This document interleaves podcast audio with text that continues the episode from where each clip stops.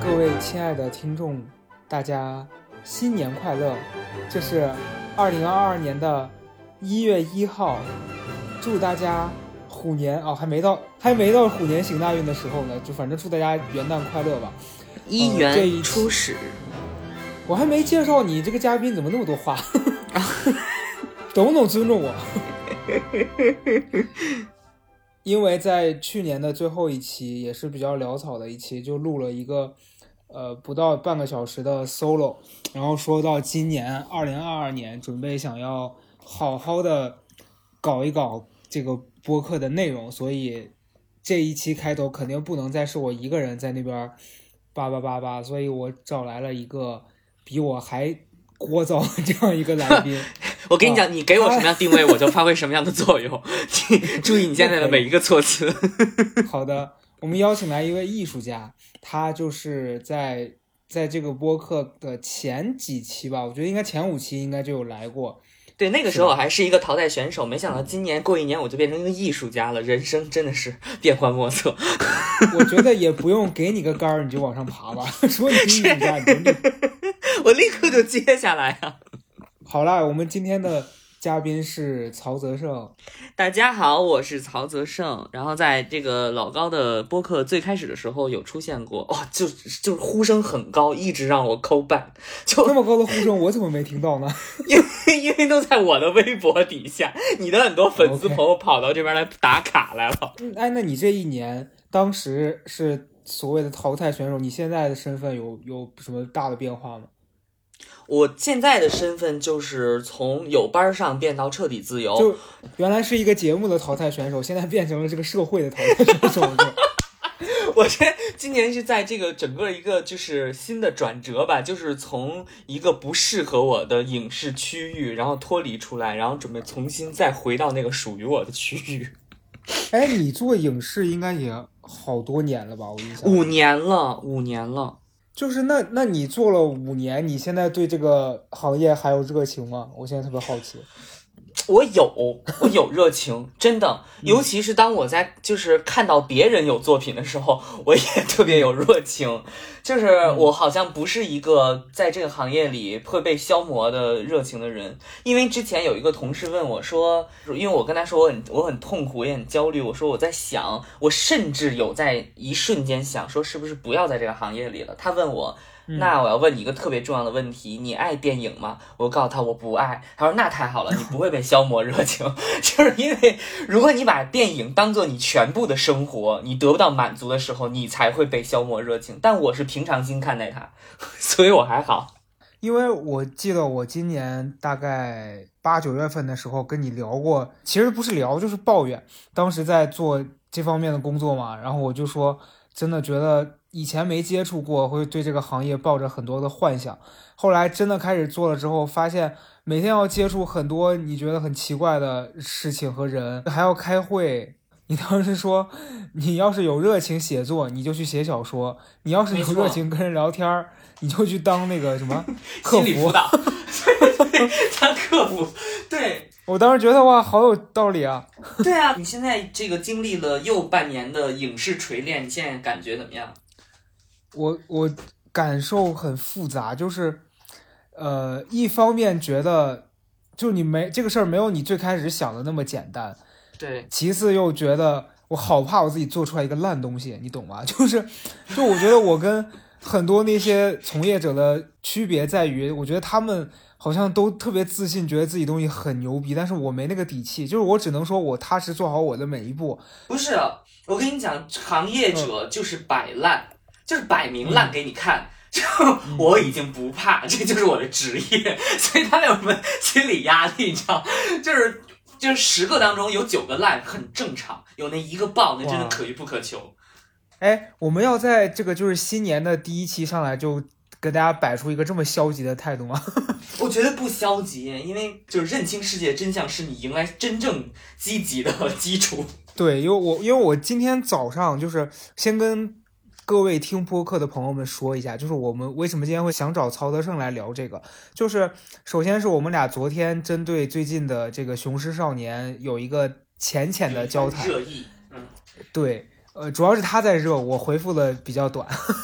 然后今天早上的时候，我和老周我们俩就聊到今年看电影的感受，就因为嗯。老周其实他是比较喜欢那种比较庞大的世界观，然后那种场面比较大的电影，对，他是很他是很需要电影给他塑造一个英英雄这些让他觉得生活还有希望的人。对然后，他就他就觉得今年在电影院很少看到这样子的电影，然后看到了很多都很烂。就就嗯我们俩年初的时候看了那个《弑神令》，还嗯有什么呃《刺杀小说家》，就我们都不是很喜欢这样子的电影。嗯然后嗯今年年底本来挺期待那个蜘蛛侠和嗯和很多就是那个叫什么奇异博士，就也也都没有上映嘛，他就嗯会觉得说今年没有在电影院看到好看的。然后我觉得吧，就是今年看到很多国产电影啥的，又会觉得就是全都是特别小的那种题材，然后你又会觉得大家在针对这些东西的表达上，就会觉得骂的人好多啊！怎么就我最近的一个感受是，怎么所有东西都有人骂，就觉得好累。就是就是会所有人都很骂，而且你你拍的这个东西就，我们就说电影来讲，就这一期播客，我真的是摆出一些专业态度来了。就是，在电影里边来讲，这个话题讲的越越细，我们自媒体叫越垂直，你就越容易被骂，因为你垂到一个吸引那帮人他都懂的那帮人来了，你懂吧？就是你随便随便 talk，那可能人家把你当疯子，但你今天好好坐在这里讲电影，就会有人来骂你说你不懂，就是电影也是这样的，他他一旦拍到说我精准对于你这种人或者这种生活来拍的时候，他就特别容易被人抓着说你真的是这样吗？你真的了解我吗？你拍的真的对吗？他就这样，所以当比如说今年我们看到很多电影，他你如果觉得他谈到了一个很小的范围，那他确实就是会被骂，因为这是他的风险。对我我说我说就是最近，因为我比较强烈的一个一个感受，因为很近嘛，就这个《雄狮少年》，我是嗯上周它上映的时候我就去看了，因为我第一天去看的时候是跟一个朋友，他迟到了，所以我没看到开头。我我看完之后我就挺喜欢的，我就又看了第二遍，就完整的看了一遍。就其实嗯我我的直观的就是没有任何什么专业元素，因为我也不是专业学这个的。但我的感受就是，它里面情节啊、笑点，我觉得其实都还好，就挺一般的。但是它里面那个热血的部分，就是有让我觉得被感染到。然后它里面很多，因为其实你像九连真人这种音乐类型，不是我喜欢的，就我听的很少。但是在放在电影里的那一刻，就他音乐起来的那一下，我我就觉得哇，我被感染到了。你被你被打动了，对，就是我我被这种新的东西触动到的时候，我就会觉得说啊，以后我要多去尝试一些我以前觉得可能我不嗯喜欢的、我不想尝试的东西。然后我没想到回来之后，大家的点那么偏，居然会纠结 关这个眼眼睛小。睛，对对对对我，我当时我就照照镜子，我说那我们这样子眼睛的人对啊，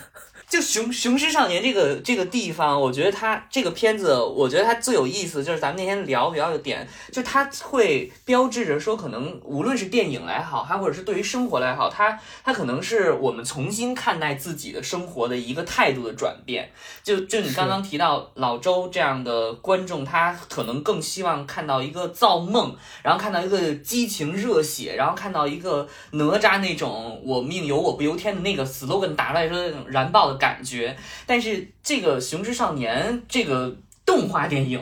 给我的这一次感觉，确实就是很现实主义，然后。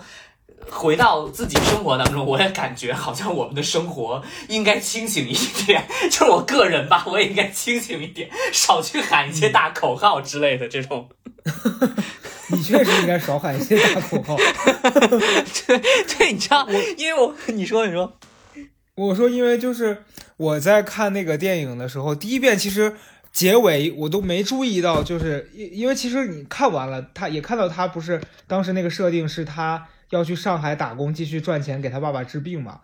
我第一遍结尾就看到那个照片了，但是我就没多想，就是那个彩蛋的部分，他站起来走了。然后看到第二遍的时候，我突然意识到，哦，就是他完成了他作为舞狮者的那个使命，结果他回到现实里面还得继续赚钱去处理这些琐事儿。就那一刻，我觉得这个电影成功的地方是他没有给你吹一个牛逼说啊，对。你实现了梦想，你靠着这个可以养活自己了，就那个东西很很老旧的，大家完全没有在意这些事儿哎。没错，就这个题材，我跟我朋友讲的时候，然后你看我，我觉得这个真的很有意思，因为我我经常会从生活的角度去看电影，所以我觉得今天这个播客它也不是光在讲电影了，就是在讲我们自己对自己所处这个环境的一个固有印象。我跟朋友讲说这个电影的时候，他说哦，那最后一定这个这帮男孩有成就、有成果、成功了吧？我说恰恰没有，我说他恰恰没有因此而变成什么。呃，舞狮界的冠军，然后收名收利，名利双收，然后人生巅峰没有，他就是仍然回到他自己的生活当中去，呃，他他他去做他自己的生活，他们必须自己去面对那个东西，这个恰恰是这个电影最有力量的地方，他没有像哪吒一样说我改天改命，然后我彻底的变了，没有，他就是还回到自己的那个生活里去，继续面对他的那些搓磨，呃，我觉得这个是他最。最伟大的，或者说最有力量的地方吧，当然也是因为他也因此而没爆了。就，嗯，因为我觉得就是你像哪吒那种结尾会给给你说啊，我要改变别人对我的枷锁，就大家其实更愿意听到这种，就是说，因为每天上班已经很辛苦了，你被别人控制，然后被所有人指使说你要干嘛，你就能干嘛，所以他们还是想要。让别人告诉他说我就是活的不一样，就大家习惯了这个事儿。然后我我我有一个特别好，就是我我不知道该怎么形容这个事儿，就是我发现大家更愿意看到别人成功，然后希望你这个成功一直维持下去，他就觉得你才真的成功了。就如果你你你假如说你是起来了一下，然后你后来下去了，他们就会说，哎，你看一手好牌让你打烂了。就是这个心态，我其实有点不懂。就是我我我前段时间有收到一个评论，就是。我相信他也是好心，但是我有有点复杂，你知道吧？就这个事儿很好笑，是有一天有一个网网友，就我去线下讲开放麦，然后他就给我留言说什么，我看到了你的表演，我觉得你今天不错，然后跟我说你要加油，什么希望看到你再次发光发亮，就到这儿都还正常，对吧？后来有一次突然跟我说什么，嗯，你要拿出你。在奇葩说舞台上扬名立万的那个瞬间，什么我要看到你光芒万丈。我当时听到这个，我就说咋的？你说要看我火化是不是？看我光芒万丈，就是看你燃起来，一个一个大可不必吧。我跟你讲，就是你稍微有一点公众人物的色彩和光环，而且你想往上靠的时候，你就要背负这个枷锁，这是没有办法的。我当时就想说不必吧，后来后来我就没有再回复了。就是我近两年收到很多的评论，什么就说哎呀，说是你你看你你什么过气了，然后说你你这个没有大红大紫，就好像觉得说我没有延续。最开始在节目上的那一下的那个那个被关注的程度，我就是失败了。我我知道为什么，因为这个就是 大家把自己的那个对于呃成功或者对于就是。成长吧，我觉得，我觉得是那种改变的东西投射到了某些人身上，然后恰巧投到了你身上，所以想要看到你就是火花，然后然后就是迸射出惊人的舍利子，然后它分得一块。说你看，你你看我关注，你看我关注的这个博主终于就是火化升仙成功了，然后他就成为你的 fans，你知道就是养是不是人啊你？你不要再强调火化了，我求求你了。偶像养成就是这样一个过程，你必须承担别人对于平庸的那种抗拒的力量，你你必须要代替他冲破这个牢笼。但是所以他们他们不光是想养成，还想把你送走，是吧？对，没错，全套的。对，就想在你的人生中看到大起和大落，就是从底下把你捧上去，然后突然有一天你就是在半空中爆炸，你的火化本身就是一种。就是绚烂的火焰，然后说哦，人 我求求你了，哎，咱们发疯发一下就行了，咱俩也不用未来的五分钟、十分钟里面一直在强调这个这个事儿。回来回来，人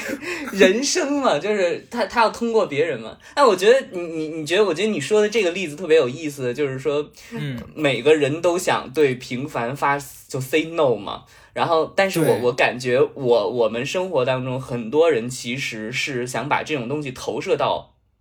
别人身上的，然后对于电影来说，恰好就是投射到那个主角身上。但是这个电影它就是没有，它没让你成功，你知道吗？所以观众是落有这个落差。但是我在我在想什么，就是我我那天跟你讲说，我觉得特别有劲儿，特别有力量，特别让我觉得这个电影当中那个主人公光彩熠熠的，就在于有一个概念叫小镇青年。这小镇青年之前一直大家都觉得是一个贬义词，但是我一直都不这么觉得。我觉得就是这个电影也好，和这一系列对于小镇的描摹，是我心中中国真正主体的样子。你知道，我一直觉得，像我们生活在这个大的城市里边，就任何不不光是北上广，就是都是大城市，大城市里边的这这一小撮人，其实我并不觉得我们是。这个主体，所以我一直觉得小镇的描摹特别的重要。但是之前在电影里边看到，都是觉得它可能是更闭塞啊、更土啊什么的。但是这个电影就是它把它展现的特别的生动，然后这个人物也也因此而特别有力量。对，尤其是我这段时间在重读我年初读过的书嘛，就是那个郑直写的那本呃《先正》。就是包括去年理想国他们出了很多这些那个班宇啊什么逍遥游那些书，就这本书我又重读了一次，就是发现这这几个东北出来的这种作家，他们写的关于自己的成长的环境里面的那个世界的东西，就是我觉得如果你在大城市这样一个土壤长大，你其实很难见证到那些事物的，就是我我会很羡慕，就甚至我一度我读的时候，我说我心心里有一种感受是。靠！为什么我没在那个地方长大？就当然说我在家乡。羡慕什么？羡慕羡慕什么？就是他们，你你知道，就是在一个，就像在东北，它其实比比较有地域特色吧。然后东北的他们那些每一个不同的城市那个文化，还有他们就是因为以前历史上一些问题，然后他们当地留下来的一些特有的风俗和人的习惯，我觉得这个东西是你在大城市你其实很难有的，因为我发现很多。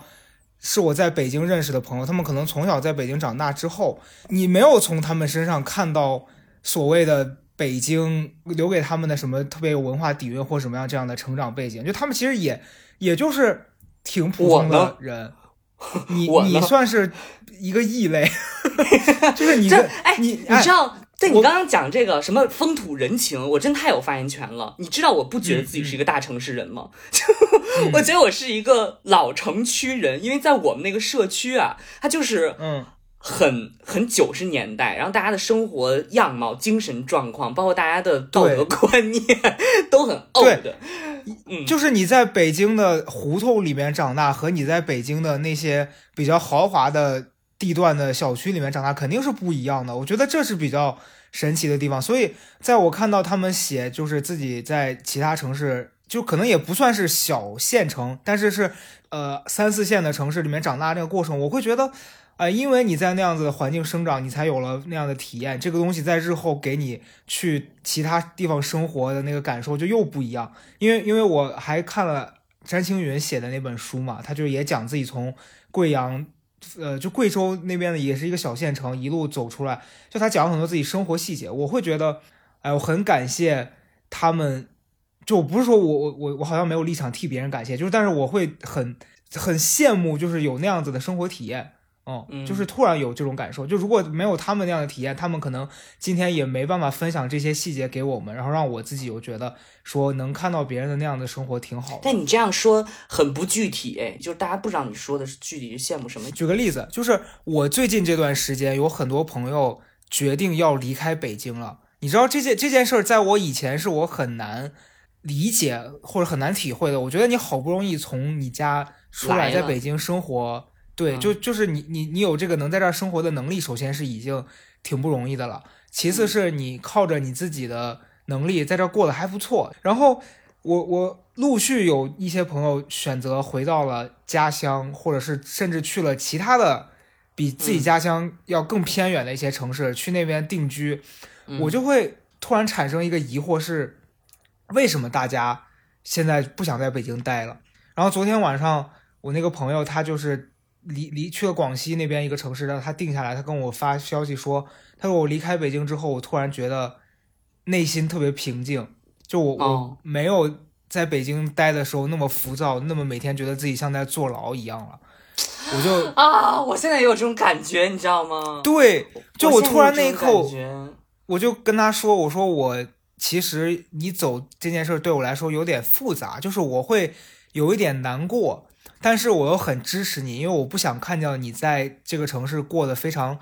拧巴，特别难受。但是我我难过的点无非就是我在这个城市又少了一个能跟我交心的朋友嘛。但我很支持你，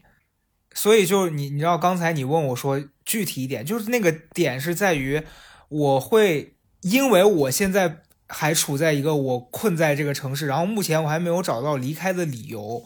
然后我看到别人分享自己成长的那个经历。还有他们现在此刻做决定，比如说阿詹在他那个书里面讲了，他现在去了东京，就他可能当时工作有好几个选择，不同的国家城市，但他选择了一个自己从来没生活过的地方，然后在那个地方开始工作。还有就是呃，其他的那些朋友就在生活里面真正的选择说我要离开。就我看到他们的那个决定之后，我会觉得我好像。就是他们有给到我一点力量，让我觉得说，如果我现在想清楚了我要干嘛，我也可以立刻去做。但是目前我又没有一个原因说我真的就是要离开北京了，我有一个想去的地方，就我没有这样子的，所以我还卡在这个中间，所以只能靠吸取别人的那个能量，觉得我懂，对，我懂，你懂吧？所以，所以你从《雄狮少年》当中看到，就是小镇青年的那个阿娟，她非常清楚她想要什么，对吧？对，我我懂，我很羡慕，就是。大城市青年基本迷失，这也是我昨天写那一段里面的一个核心观点，就是大城市青年现在基本感到虚弱和迷失。你问他，他什么知识，反正他也都知道；对于新闻，他也都了解。但你问他人生，他去哪儿？你现在能不能做一个决定？他也做不了。所以他在某种程度上是被困在某地的。就是他无论是被困在什么样的城市、什么样的阶层、什么样的家庭，他都是被困在某地，因为他不知道他要干嘛去。但是这个东西在阿娟他们身上就非常清楚，他就是要赢一次。他就是要去找他爸妈，他就是要去广州。其实那个地方不一定很大很高，他就是要走出小镇。就他，他非常清楚这个东西。这个东西是我觉得在这个阶段，就这个电影给我最大的一个冲击。我也觉得我自愧不如，就是我觉得我也很迷失。但是他就很清楚，嗯，你知道，甚至是因为最近这这段时间西安疫情不是很严重嘛，我也在。观察就是，我觉得我今年过年可能又回不去家了。然后我有一个大学的好朋友，他当时就是我们我们上大三大四的时候，都都在校外兼职嘛，就都不是那种好好学习的货色，就我们一一票人。然后他是，就我觉得那个女孩身上让我觉得特别佩服的地方，就真的很勇敢。她那个时候上大学，因为我当时和其他朋友在在咖啡厅打工，她当时就是自己有一天逛街，逛到了那个。丝芙兰，他就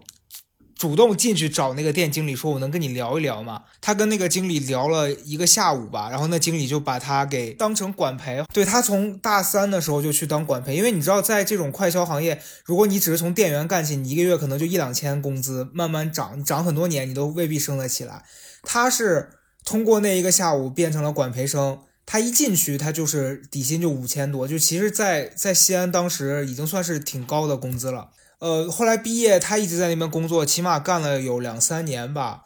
呃，后来我也不，我不就就来北京了嘛。就在北来北京之后，我听他讲，他后来跳了一次槽，跳到了另外一个那种就奢侈品的品牌，干了一段时间，然后他突然有一天辞职了。然后辞职了之后，就就是他跟我说他很累，不想干这个行业了。然后他就他爸给他安排了一个工作，是在那种类似事业单位。然后后来因为大家。虽然关系都很好，但是其实每一年联系的次数也有限。就是他有他的生活，我们在这边有自己要处理的事情。就就逢年过节回去一定会见面，但是平时联系很少。我我那段时间我对他的想象，或者是我对他的这个揣测，就是我我不知道他是不是已经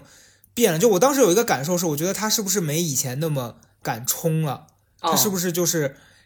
开始贪图？舒服就不想再往前跑了，但是他赢过哎，对，然后后来后重点是你知道后来他去年一整年，包括前年，他每周末他都会去那个省博，就陕西省博物馆去做那个志愿者当讲解员，就帮别人。然后然后我当时一开始很不理解，我觉得你每天上班，虽然说可能你你当公务员什么的不会说有在北京这些九九六的人那么那么累，但是你可能五天你周末。也想休息吧，但他周末全都用来去做这个科普啊讲解，嗯，然后这段时间这个疫情，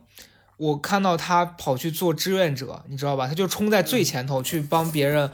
就是每天去帮别人做核酸干嘛的，就就弄这些。然后那一刻我就觉得，哎呀，就我很佩服。就是那一刻我突然觉得自己非常的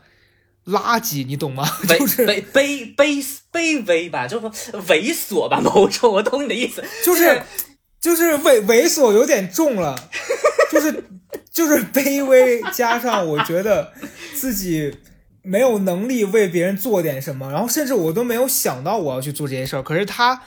他是踏踏实实的一直在用自己的。努力在改变，就是他想改变的事情。就是你能看到他，我特别理解你说的这个，就是你能看到他身上的那种想要，他的那种想要，可能曾经在某个年龄阶段表现为他想要一份好的工作或者钱，但是你会发现他这种想要，他并不是本质，他的本质他就是想要，他非常清楚他在每个阶段他想要什么。就像他去做志愿者，他也并不是想为了钱，他就是非常清楚他现在要做这件事儿。这个就是我觉得。是一个很厉害的人生状态，我目前也还没有这个状态，我正在试图拥有这个状态。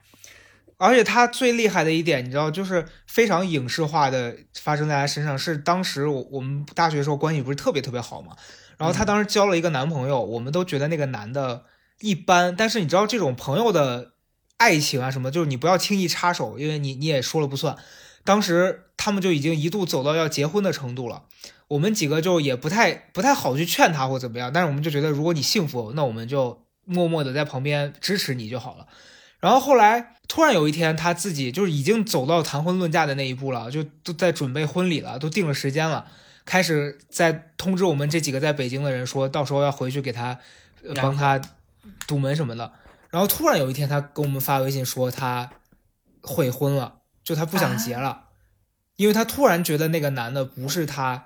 合适的结婚对象，他就觉得如果我嫁给你，可能我后面的人生就就得一直凑合着过了，所以我不要。他就你知道闹得很难看，然后那个男的也就立刻就翻脸，开始问他索要，说是咱俩交往这么多年来，我给你花的每一分钱，你都得还给我，就就很狗血。但是他的那个勇敢是我很佩很佩服。就可惜，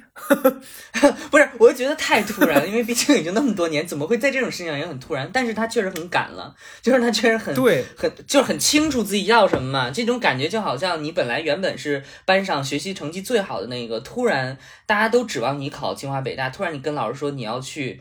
学艺术了，你要去学那个什么什么了，你要考电影学院了，然后发现那个录取分数线可能只有四百分，老师会气得半死。然后你最后以六百八十分的高分考入了 分数线为四百分的一个学校，老师会气得半死。但这种学生他就是非常清楚自己想要什么。那你这个姐们儿也是这样吧？就是在临门一脚的时候说：“哦，原来我是游泳运动员。”然后就跳到水里面去了。你是从小在北京长大，你就没有在其他的地方生活过一段时间这种经历？没有。那那你想要吗？我我现在嘛，我现在仍然不是很想要哎，我我有点想要去南方玩儿，或者是那种生活，但是我一想想生活的本质是过日子，我就觉得那我还是在自己的这个环境里边比较好。但是你知道这个妙就妙在，我进一步我就在朝阳，朝阳对我来说它就是一个别的城市，我退一步我回宣武，宣武对我来说就是回老家，就是妙会可能会妙在这个地方吧。但是你知道我两个月回一次家吗？我真我我跟你讲，我叛逃之心苍天可见，我独立之心苍天可见。我妈说你到底有多不想回家？你只需要四十分钟就可以回家，但你为什么两个月才回一次家？我说我就是不想回家。就是各位听众朋友也应该感受到了，即便是北京人，他们也是有很多这样的，就是。就是有我这种，你知道吗？我真的是异类。你说的很对，因为我回忆了一下，我很多很多北京的朋友真的都是住在家里，跟家庭条件没有关系，因为他既不需要，也就物质上不需要，心理上也不需要离开他的家庭。但我是真的心理上非常需要离开我的家庭，因为我我太疯了，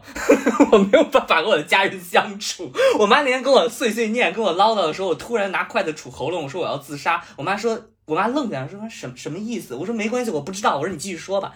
我发现 我很难再回到那个正常。你们家的，我觉得你们家的这个家庭关系啥的，单扯出来能做一期，简直就是猎奇，就是猎奇。大家看过那个什么《中国神话大全》吗？《山海经》啊，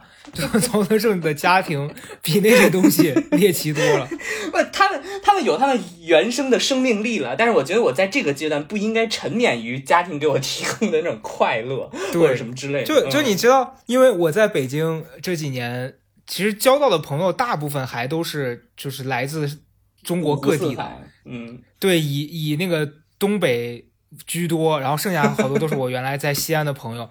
然后像认识的北京的朋友，一个你，还有两个都是我朋友的对象，然后我在这些人当中发现了很多，就是你知道，大家打破大家刻板印象的点是以前。没来北京，然后很多很多就是，比如说我在西安的时候，那时候对北京一无所知，有很多那种可能压根儿也没来过北京的亲戚朋友就会提醒你说啊，北京人都特别排外的，你要小心什么什么的。然后来了之后，我我发现人家根本没有排外，因为人家根本就没时间管你，你知道吧？就就 别把自己那么当回事儿，人家排啥你？人家根本就不搭理你。然后我那两个朋友的对象基本上属于这种状态，就是一个是属于那种家里反正也有房房子嘛，就是属于家里有好几套房产，然后可能父母父母也不在了，所以就他自己他一个人就特别自在，也不上班，每天就闲逛。就这是一个那种可能好多人我不知道这价值观是不是正确，但很多人可能很羡慕这种生活吧，就觉得没人不能做咸鱼。我特别理解你，不能做咸鱼。你知道我看完这个熊雄狮少年。立刻就在我我就是我我的好朋友私人好朋友就是北京 好朋友群里立刻我就发我说。不要再把青春浪费在滑雪摔断胳膊这件事情上。然后你知道我这个朋友沉湎于生活，然后他沉沉浸在他自己的那个快乐当中，然后就是想着办法的作死，然后就真的你就能感觉到他生活当中没有什么值得让他去挑战的事情，所以他终于滑雪的时候在那个呃张家口把胳膊摔断了。然后我我看完这个电影之后，我就给他说，我说咱们一定要具有一种小镇青年的搏斗感，要找到你生活当中值。得挑战的，不要因为一些无聊的事情把胳膊摔断。对 对，你知道，所以我真的是特别理解，就是那种 那种生命力，你知道吗？所以我看了那个电影特别有感触，然后我我特别特别的喜爱。而且那个电影里面有还有一个细节特别打动我的是，那个阿珍，阿珍就突然有一天接过她老公送咸鱼的这个棒，然后说。我去替你送，然后你去带那三个小孩好好学嘛。然后那那那一段，他骑他骑着那个小小摩托车，大剧透，那我也透了。我都讲到这儿了，你也不能让我别讲。他就骑着那个摩托车跟他说说你好好的教他们，如果取得不了好成绩，我打断你的腿。就那段我真实的被戳到了，就是有一种好像很多年前，神经病啊！你点能不能放的正一点？就是我当时想想到的是，就很像很多年前我还没来北京，然后那时候一腔热血跟家里人说我要去外面奋斗了，然后家里人有人支持你，也有人不支持你，但是会有人跟你说你你要加油，对，然后那一刻我突然就想到他们，然后我就觉得很很感动。就你知道我现在我现在这个这个阶段是，你还是有很多想往前冲的那个瞬间，但是你你又会没有以前那么笃定，说我我到底要。怎么做？然后你周围人人给你的那个鼓励，都是因为在大城市里面待久了，会特别空洞。大家就说啊，努力吧，为了以后那个老了以后，即便是你你没有后代管你，非常丧啊。说把房子卖了去住最好的养老院，你也要努力给自己争套房子。就你会觉得现在的努力变得。非常世俗，很物质，对。但所以，所以我觉得这个电影里面有一句话，就完全可以分享给你我，然后分享给今天一月一号所有的人，就是你要赢一次。我觉得这个是非常好的一句话。就他们在舞狮的前夜，呃，前部分。师傅劝他不要再舞了，因为你现在已经，他说你已经可以了，已经很好了，你已经出了那个阵了。他说我就是想要赢一次，我觉得那个特别打动我。然后你刚刚说的就关于人生的，或者是你生活的某种争取，当你把它物质化之后，你会觉得它索然无味了，因为哦，考虑到养老，养老大不了就是火化嘛。就是那样嘛，对吧？因为你把什么东西都考虑的物质了之后，你发现你其实并不是一个物欲很高的人。人就本来就是这样。那你就发现哦，那我在争什么呢？我觉得这句话就很对，你要赢一次。至于什么是赢，是你自己去找的。你现在想要赢什么吗？你你今年就是或者你去年，你觉得你赢到了什么吗？没有哎，这就是我最最无奈的地方。你知道，就是今年年中，成为就是全国排行榜前三的伟大播客。放狗屁！你有病吧？不要再说疯话了。但是你今年已经整整做了一年吧？对，你绝对就是一种成功。我觉得这个赢的点是，反正好赖坚持下来了，比我最初的设想说可能做个几期累了就不做了强很多。就现在看到有人定期在催你，然后想想听你分享一些东西，你会觉得这个事儿有做下去的意义。对对，我觉得这播客本身就是你的舞狮吧，应该 就是你，你就想就是想要坚持下去嘛，就是想要做这件事儿，你也没有说要把这样做的怎么样，对不对？你最后还是要回到那个写剧本搓磨当中。你像现在现在的那个关注是在小宇宙上的关注是九千多嘛，然后我会说做了这么久，怎么还没破万呀？就是希望能就很世俗，希望说早点能破万，然后他破了万，你肯定又期待他什么时候能破两万。什么时候能破五万？就是，对，就是你会希望有越越来越多的人去认可你的这个努力。其实其实是有一点这样，但目前现阶段没有到那儿，我也不会觉得难受。我觉得这是做播客比较自在的，就你不会去为了数据被那些东西绑架，就是想对想做什么做什么。对，因为你有更难受的事情，就是做剧本啊，或者之类的这种，就 纯服务。然后你发现这件事情对你来说就是个精神引领，它就像是是的，做志愿者，就像去做舞狮，生活就应该这么去调节。对，我觉得这点很好。是你，你像今天我跟一个朋友，他就又问我说：“最近在忙什么？”我说：“我最近说来也也是就是杂七杂八吧。”我说：“每周有两天要跟别人开剧本会。”然后剩下的三天要去上普拉提，因为那个普拉提是交了钱之后发现它有时间限制，如果不上年后就上不了了。所以我现在每周疯狂去练，就是以前弯腰都困难，我现在都可以劈叉了。我跟你说，就是一个这样的状态。为了把钱把本捞回来，不要命了。剩下的时间就是读书什么的，但是真的就是你会觉得还是想要完成一些别的事情，让自己的生活。充实一点，就是老是觉得自己每天干了很多事儿，但好像又什么都没干，就是有一种巨大的失落感吧。嗯，你就我虽然我虽然非常非常不想要，非常不想要提，但是我还是在看那个电影的时候，我还是想起来了。赢和比赛，比赛这件事，就是 人生真的是某些比赛对你来说，它为什么有着某种意义？它就是因为它是一个比赛，而你人生当中真的能摊在一个大面上，说我我比完了，输就是输，赢就是赢的那个机会，其实并不是很多的。你比如说你在公司里边，你很难说你赢过了谁。然后你在你的家庭里边，或家庭这个不谈，比如或或者是在工作上面吧，一次开会，你很难说你赢过了谁。人还是需要这种竞技或者这种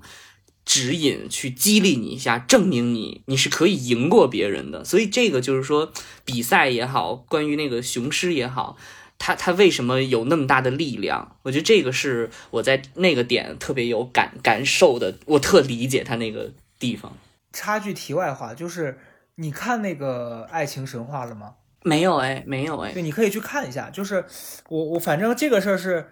呃，顺着那个《雄狮少年》之后讲这个，其实也毫无关联，但是就是硬要感觉做出一个好像我们在强强扣主题的这样一个感觉啊。就是我前两天去看这个《爱情神话》，然后呃，就是跟我的这个朋朋友一起看，因为我这个朋友他本身是一个。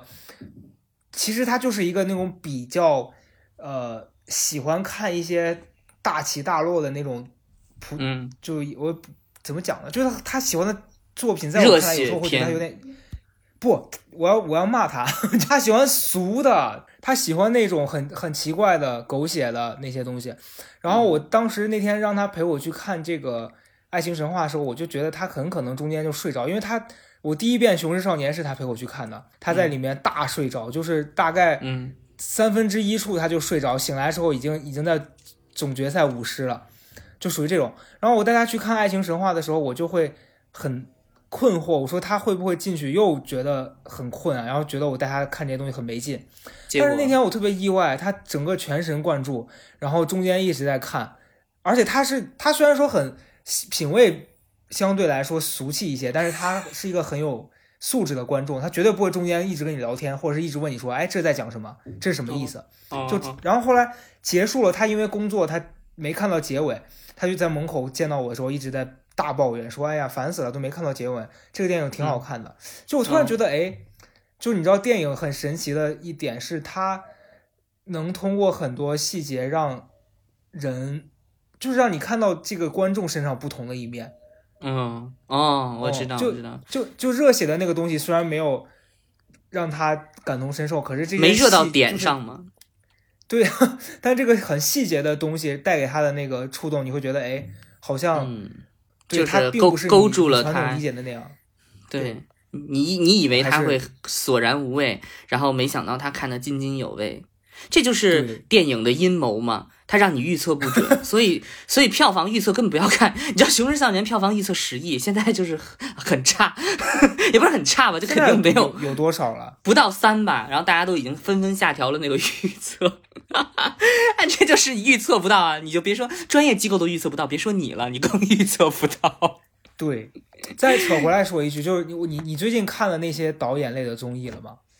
哦，我有嗯关注，我没有细看，就是反正我我我我是两个，就一个是那个导演请指教和一个那个爱奇艺的那个开拍吧，我都看了一部分，但是我只有一句想说，就是做的挺好的，以后别做了，就是这种感受。我跟你讲，听众听众如果有跟这个节目有关的，就是说你们不用言论，你们提就是在这个播客里提到这个综艺，已经代表你的不满了。反正我倒不是不满，我就是不喜欢。我没有，我根本没有看，因为我觉得，就是因为我我是从业人，我感觉我不太想要看，把我的职业变成综艺。你你理解那种感觉吗？我明白，我明白。顺便顺便要说一句，就就我觉得影评人这个。行业真的是一个非常不需要存在的这样一个，不是啊，影评人很重要，影评人很重要。我的励志就成为一个很好的影评人。但是这个这些节目里面的影评人，就让我看完之后，我就会觉得你们找个班上吧，行不行？不要在这儿没话找话说了，烦死了。不是你说那些影评人是大众影评人吧？不是大众，就是好几个是那种所谓的专业影评人，我就觉得大不懂。具体我就不点名点姓了，免得免得招来一些麻烦，在这个温和的这个播客的世界里面，不要引来骂战了。但是我我就是跟你浅谈一下，对，浅谈一下，就是你可以待会儿私下来跟我臭骂一番，跟跟我跟我深谈一下，这里只能浅谈。那那我们到时候就出一个付费版的，就是全全程五十分钟纯辱骂，大家就是可能花两块钱可以点播，那肯定会卖爆吧？应该，然后被下架，就是。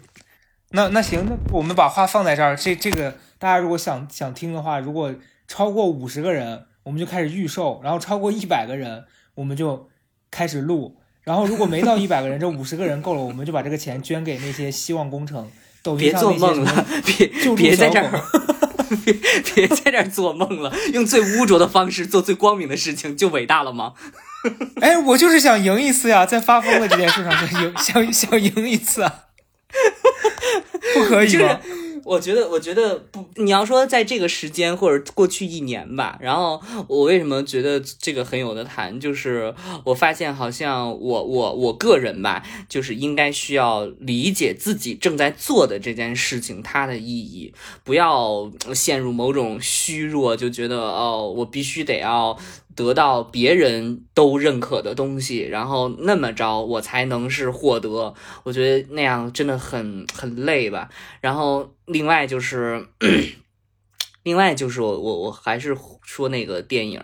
然后和我自己的感受，就是你会发现。呃，这跟你最开始说你的那个朋友喜欢看那种大开大合、大鸡血的电影有关。就是最近我们会发现有一些电影，包括一些剧啊，或者是这种东西，它更关注你生活里面一些细节和具体的事情，而没有在给你兜售一个特别伟大或者特别鸡汤的东西，或者特别鸡血的东西。我觉得这个。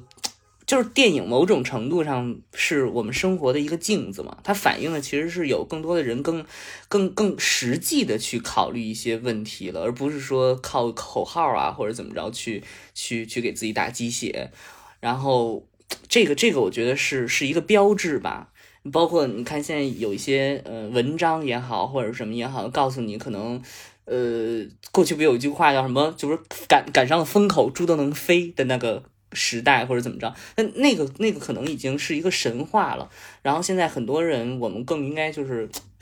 看清自己在做什么，然后把这件事情做好，是是一个是一个出路吧。对，我觉得反正我近一段时间，我我觉得。如果我去看电影，我能在电影院那一一两个小时里面感受到这两个小时我专注的在看他们跟我讲的这个故事，然后他们想表达的那些东西，然后我也能感同身受，我就觉得很不容易了。因为现在今年上映的很多这种电影也确实挺难看的。然后，呃，同时是你做了这个行业之后，你又知道这个行业是多么艰难。然后，那你将来是要锁定做编剧吗？我不一定啊，就是我先看这个项目的进度。如果这个项目能顺利的做出来，那以后就顺其自然。假如这个项目，呃，算了，就别诅咒他了，就对，就你懂的。对，但无论如何，就是，哎，就是大家跟自己在较劲儿，然后也希望最后都有一个好的结果吧。就就是像《熊出少年》那个结尾，我特别喜欢的地方是，就你再理想化，你最后还得面对现实。就这是一个很普遍的道理，但是大家可能还是。为啥那么希望别人夸自己好呢？希望别人肯定你说你要改变，就是你觉得自己还现在过得不太好，但是希望大家能早点的接受很多事情，然后在这个日常生活里面享受不一样的东西吧。对，大概就是这样。你真的很丧，你真的很丧，这就是你给我真是个大丧逼，真的，这是你一月一号给大家的这这这这个你一月一号给大家寄语吗？希望大家在新的一年里面就是都能找到自己的乐趣吧。你基本的善良还是新年快乐。你真的好了，最后你真的很强。你最后，你最后给大家做一个那个你觉得正面的结尾吧。嗯，我觉得新的新的这个一年。也许过去的一年，朋友们已经经历了一些成长，然后你会发现，哦，你原来很执着的那个东西，很已经不重要了，因为你已经想到自己可以放下一些物质上的条件。我是真心的祝愿自己，还有祝愿就是我身边的每一个人，就是能够在未来每一年，从明年开始做。你现在正在做的这件事情的时候，你会觉得它本身就有意义。我觉得这件事情就已经足以成为你这一年的骄傲。我是真的把这个东西分享给大家，祝福给大家。我是不是特别正能量？我现在浑身发烫。对，我觉得你你哦哇哦，好好的。那希望大家在一月一号听完这期播客，然后也觉得自己有被鼓励到。然后新的一年，大家继续向前冲吧，这样够不够正面？我觉得已经我已经尽力了。